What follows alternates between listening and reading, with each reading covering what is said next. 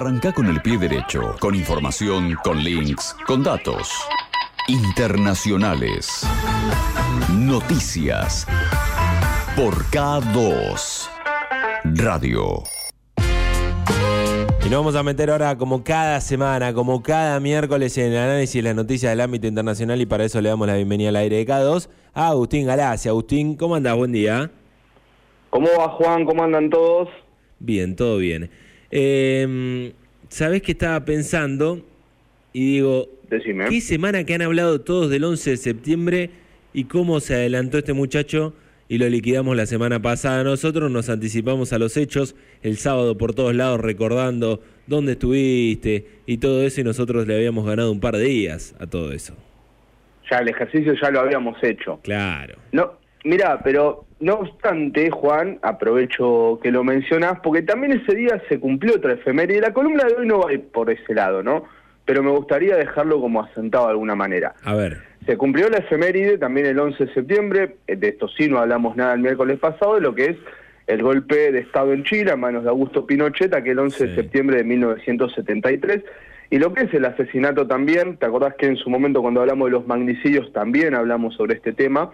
El asesinato durante la toma del Palacio de la Moneda de quien era el presidente en funciones en aquel momento, Salvador Allende, ¿no? Bien. Quería más que nada dejarlo asentado porque es verdad que como venimos hablando en el caso nuestro, lo hablamos el miércoles pasado y como bueno, también nos hemos empachado de material durante todo el fin de semana, especialmente el martes, si bien el 11 de septiembre quedó asociado a los hechos del 2001 en Estados Unidos, para nosotros como latinoamericanos, por lo menos yo considero que esta es una fecha importante, digamos, ya que se transformó también en un parteaguas de lo que es la historia de nuestra región, ¿no? Fue el primer golpe de lo que luego se conoció como el Plan Cóndor, donde se impuso lo que es eh, la doctrina de la seguridad nacional y, y, digamos, la idea del enemigo interno. Bien. Pero sin embargo, como te decía, hoy no- hoy vamos a tomar otro rumbo, ¿no? Vamos, Quería vamos por esto- otro popurrí, digamos. Exacto, vamos a hacer una especie de pupurrí, son dos temitas nada más, Bien. dos hechos que me parece importante señalar, eh, han sucedido esta última semana, han sucedido más precisamente el fin de semana. Mm. Uno se trata de una referencia directa, digamos, a un momento histórico particular y el otro porque está bastante de moda, digamos, en estos últimos días en lo que es el análisis.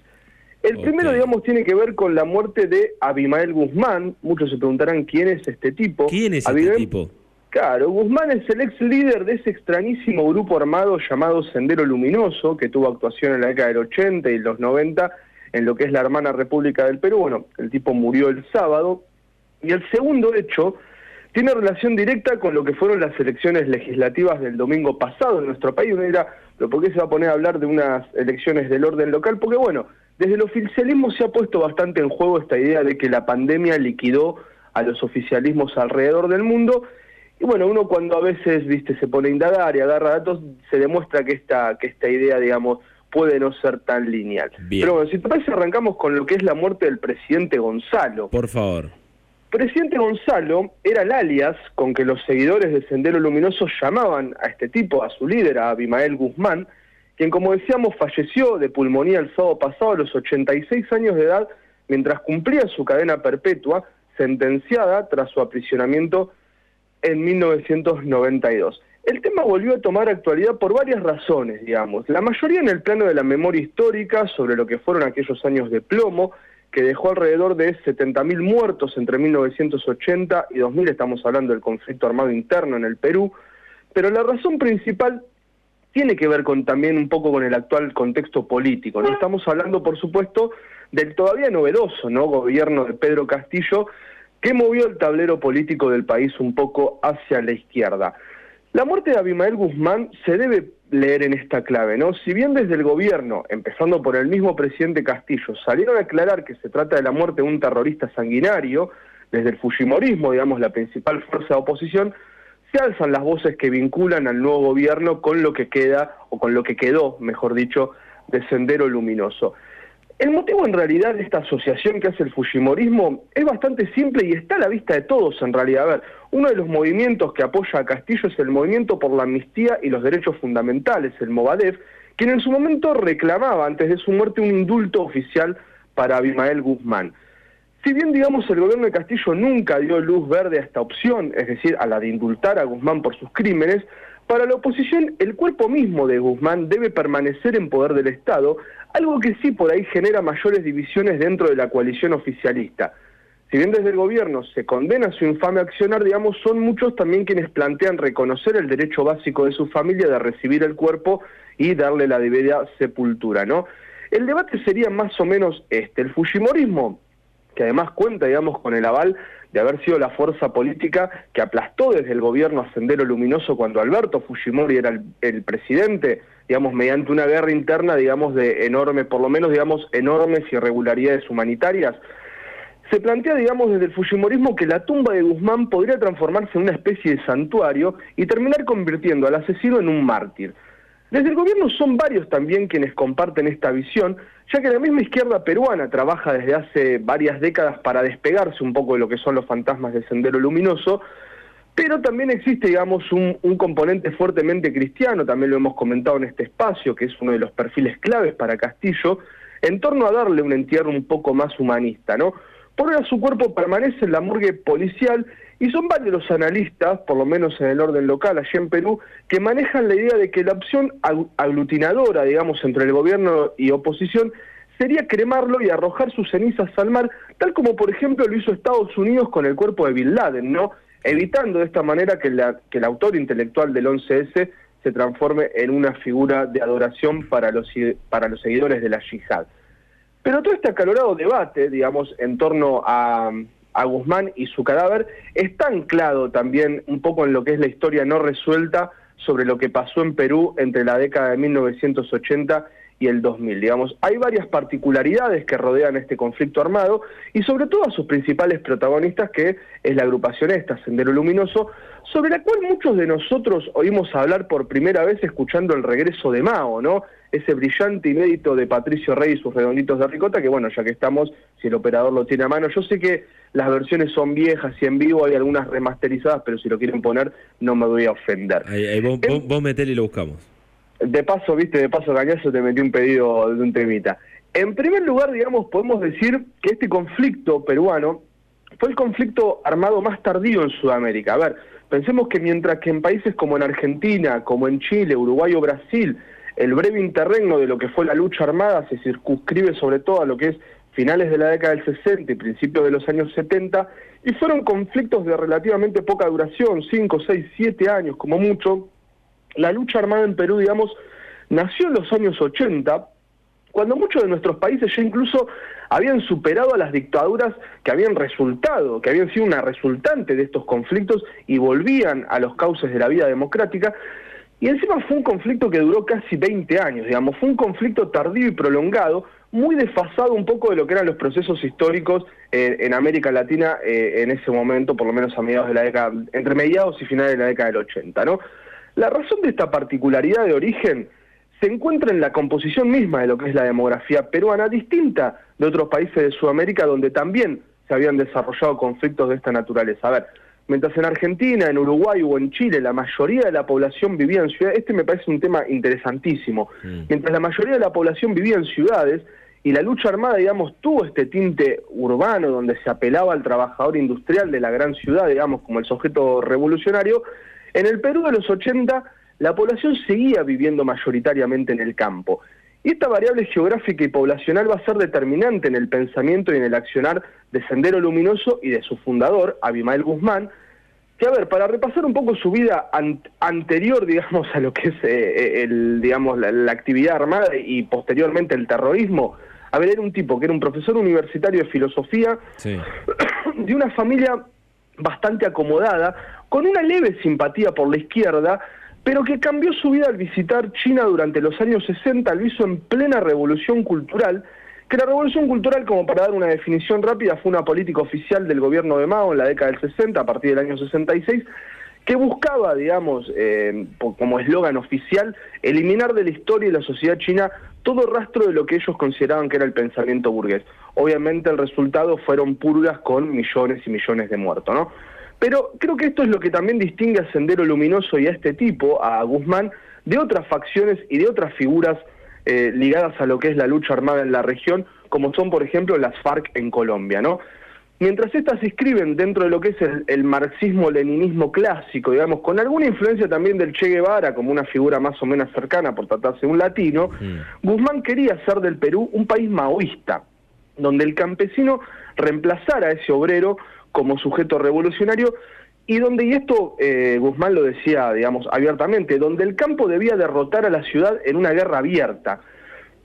y esto respondía en realidad, digamos, también a lo que era la gran división del mundo comunista a partir de la década del 70, cuando Moscú y Pekín cortaron relaciones. Digamos, muchos países socialistas dejaron de reconocerse marxistas y alineados a la Unión Soviética para reconocerse como maoístas y alineados con China, cuyo caso más terrible tal vez haya sido el de Camboya, eh, a fines de los años 70 en este país del sudeste asiático, digamos, estalla lo que es la revolución de Pol Pot y los Yemeres Rojos, instalaron un brutal régimen, esto lo digo como para que nos demos una idea de qué hablamos cuando hablamos de, maoísmo, digamos, que sí, claro. suena algo tan extraño, ¿no? Mm. Se instaló un, en Camboya un, brutal régimen de corte campesino maoísta en donde se evacuó, por ejemplo, a la población de las ciudades y se la llevó a laburar al campo. Es como si te agarran a vos, agarra un gobierno maoísta, te agarra vos dice Juan, bueno Juan, vos vas a dejar de trabajar en la radio y vas a ir a arar al campo. El resultado obviamente fue el exterminio de un cuarto de la población total, la mayoría no estamos preparados para este tipo de trabajo, por lo cual los otros países comunistas de la región, mismo como Vietnam, como Laos y como China, terminaron invadiendo Camboya para evitar que el desastre se propague. Bueno, un destino más o menos así le esperaba a Perú digamos, cuando Sendero Luminoso se da a conocer la noche previa a lo que son las elecciones presidenciales de 1980, quemando uno de los centros de votación y dando inicio a lo que es su guerra contra el Estado, digamos. Pero cuando Perú hace esto en la década del 80, también hay que decir que la misma China se estaba alejando del maoísmo, es decir, se estaba perdiendo la gran referencia. A ver, el mismo Mao había muerto en 1976, y el nuevo gobierno de Deng Xiaoping, a partir de 1979, encaminaba a China las reformas de mercado que hoy le permiten, en esta especie de contradicción, ¿no?, ser el motor del capitalismo global a pesar de ser gobernada por el Partido Comunista Chino.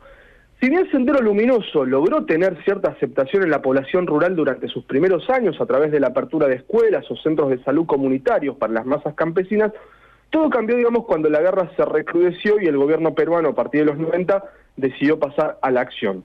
Aquí es donde Guzmán y Sendero pasan, digamos, a lo que es la fase terrorista neta, vivida ya en la clandestinidad, multiplicando lo que son los atentados contra bienes del gobierno, contra funcionarios, contra jueces y contra todo miembro de la clase política, y tomando también a la población rural como rehén mediante reclutamientos forzados y fusilamientos. Al final, ya lo anticipamos, Guzmán fue apresado en 1992 y lo que restaba, digamos, del ala dura de la organización fue barrida del mapa durante lo que quedaba de los años 90. Si bien la mayoría de la plana mayor de la organización fue apresada y condenada, digamos, el sello continuó existiendo un tiempo más, de hecho en algún momento ha peleado por obtener personería jurídica, aunque la mayoría de sus ex miembros, digamos, opta por conformar nuevos espacios.